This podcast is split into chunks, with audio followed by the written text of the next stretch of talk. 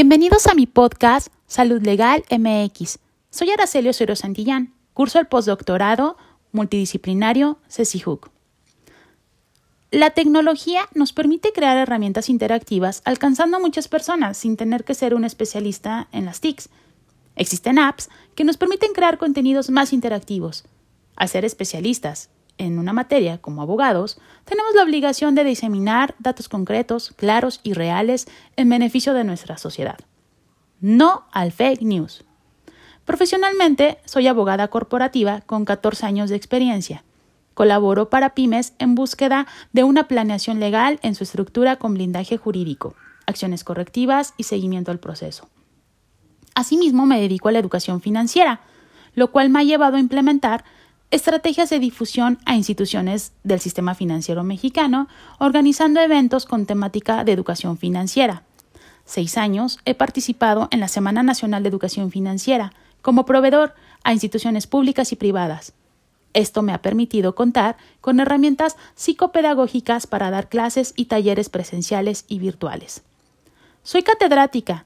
He contado con certificaciones en Conocer, Blackboard, presencial y online. He dado clases en plataformas como Webex, Saba, Zoom y Meet.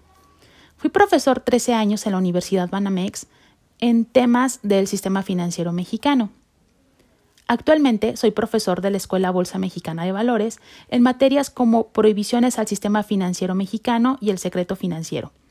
Es un reto diario, porque la gente que toma estos diplomados conocen muy bien del tema y buscan algo que les des más como un profesor. Algunos litigan, otros son compliance, lo cual me nutre mucho, ya que tengo que seguir estudiando y perfeccionando mi clase. Soy profesor independiente en plataformas como SuperProf en temas de compliance legal, ley fintech, el ABC para emprendedores en startups. Ahí funjo más como un coach, ya que les doy un soporte legal a sus startups. Mis clases siempre han seguido un proceso psicopedagógico con base a la norma oficial mexicana a conocer, que se denomina cómo dar clases a grupos presenciales. Y me ayuda a tener un control en el grupo. Uso rúbricas, currículos para clases, los tiempos, actividades enseña-aprendizajes, taxonomías de Bloom y dependiendo al nivel donde doy, enfoco mi clase.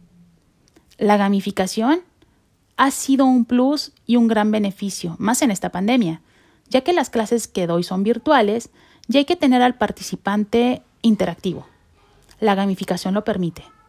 Una desventaja es que el participante tiene que ser proactivo y de mente abierta, ya que debe de permitirse conocer estas nuevas herramientas y tener mucha empatía. Creo que la clave de esto es la empatía.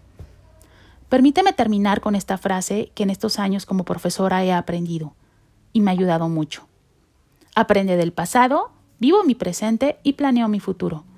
Muchas gracias.